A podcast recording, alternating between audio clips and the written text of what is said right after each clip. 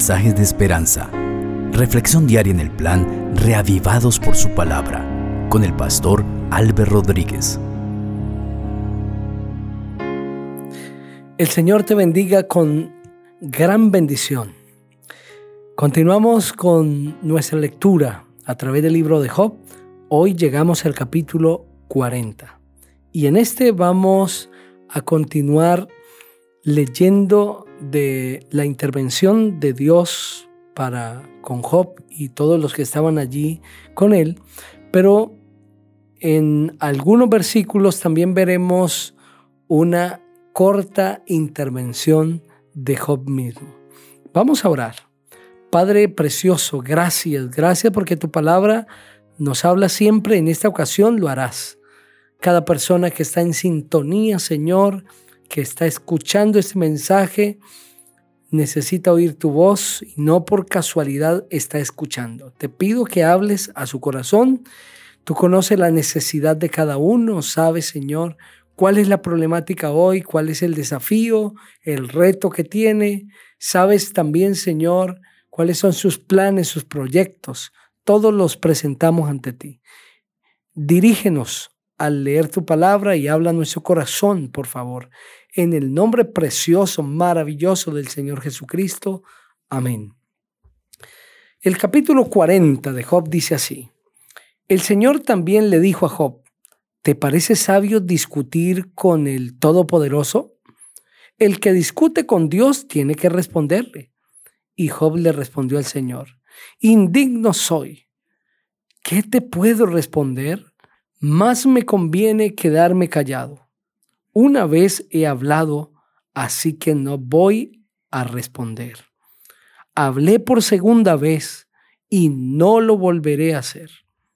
Entonces el Señor respondió a Job desde el torbellino y le dijo, Pórtate como un hombre y prepárate. Te voy a preguntar y tú me vas a responder. ¿Acaso vas a invalidar mi justicia? ¿O vas a condenarme para justificarte? ¿Tienes acaso el mismo poder que yo? ¿Puede tu voz resonar como la mía? Revístete de majestad y de gloria, cúbrete de honra y hermosura.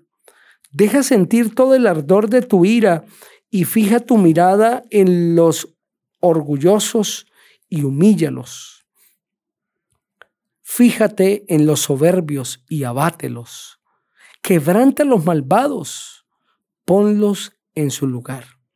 Sepúltalos a todos en la tierra. Cúbreles la cara y déjalos en tinieblas. Entonces yo tendré que reconocer que tu diestra tiene el poder de salvarte. Mira a Behemoth, la bestia de las bestias, criatura mía, lo mismo que tú.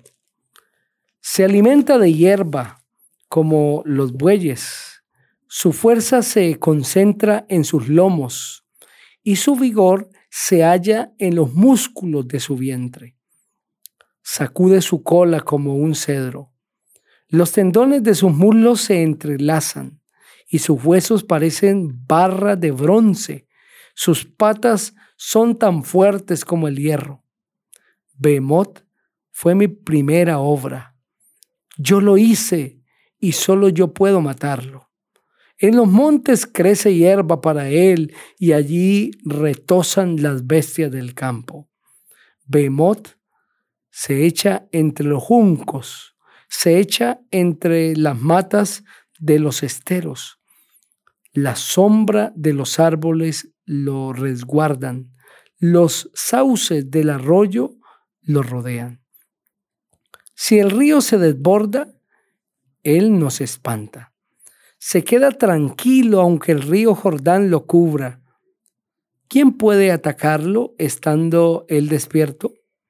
¿Quién puede acercarse a él y horadarle el hocico? Amén. Continuamos a través de este capítulo escuchando la voz de Dios, pero por algunos momentos, en dos versículos, escuchamos la voz de Job. Frente a la palabra de Dios, frente al discurso del Todopoderoso, frente a la obra maravillosa de Dios, Job se derrite, su corazón se derrite. Lo que no había sucedido frente a tantos discursos magistrales y que tenían sabiduría y experiencia de sus amigos, sucede cuando Dios le habla a Job, se derrite. Cuando el, el Todopoderoso habla al ser humano, éste se derrite delante de Dios, no puede sostenerse. El poder no está en los argumentos del ser humano, el poder está en la palabra de Dios. Es su palabra la que es poderosa y que puede penetrar hasta lo más profundo del corazón. Es su palabra la que es viva y eficaz. Es su palabra la que es más cortante que una espada de dos filos que puede discernir hasta los pensamientos. Es su palabra la que tiene el poder de convencer, de quebrantar el corazón. Es la palabra de Dios no son los argumentos del ser humano.